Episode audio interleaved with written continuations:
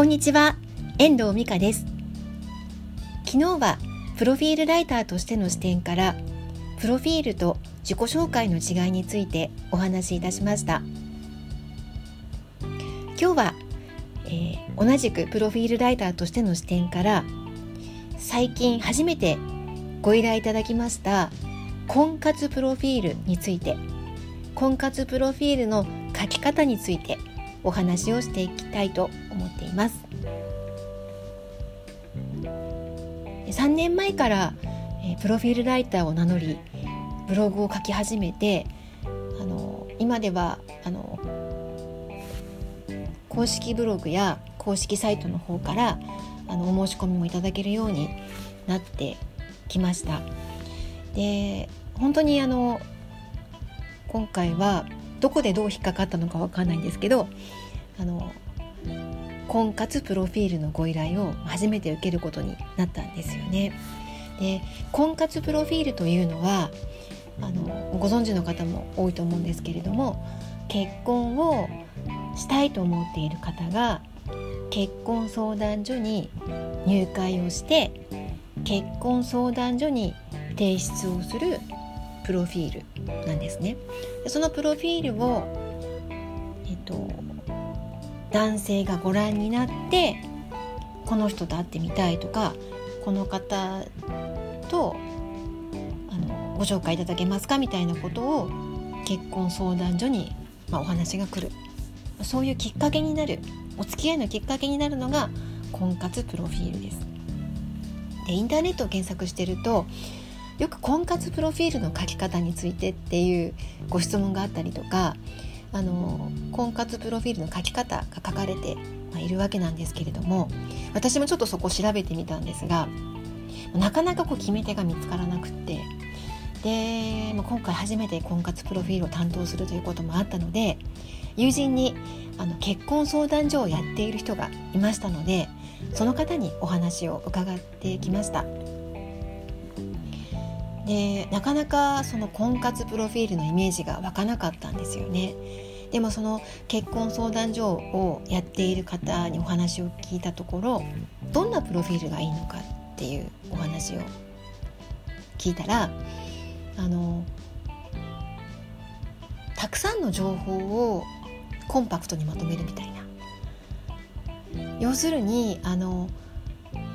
なんだろうこれしかできませんというよりはお相手の方がこの人は自分とどんなところがマッチするのかなっていうところを探しに来るのがプロフィールだそうなんですね。なのでどこが引っかかるかわからないからあのいろんなことを書きます。例えばお料理が好きとかこんなところに旅行に行きましたとかこんな風に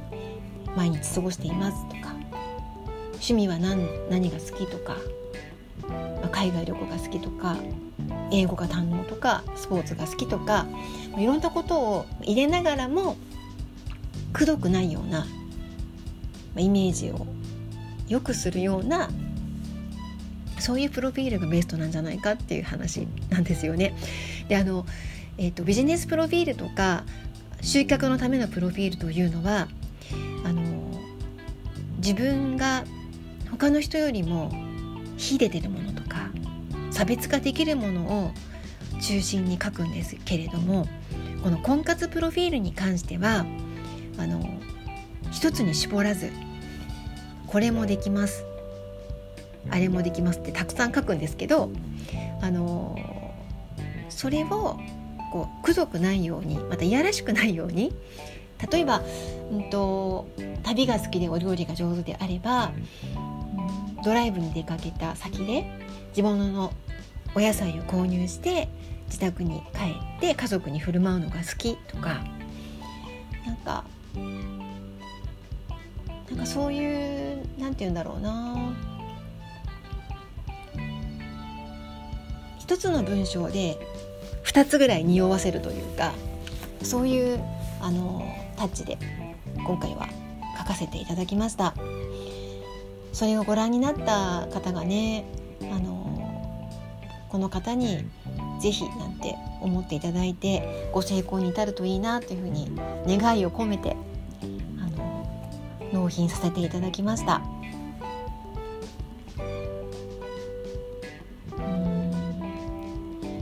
婚活プロフィールのご依頼もねあのもしあのお困りであればぜひぜひご依頼いただけたらと思っております私のプロフィール作成プロフィール作成サービスというのはあの私がこう何て言うんだろう一方的に書くというよりはお話を伺って一緒に作っていくイメージです。なのであのどんなプロフィールでもあの一緒に作ることができますのであのそれをね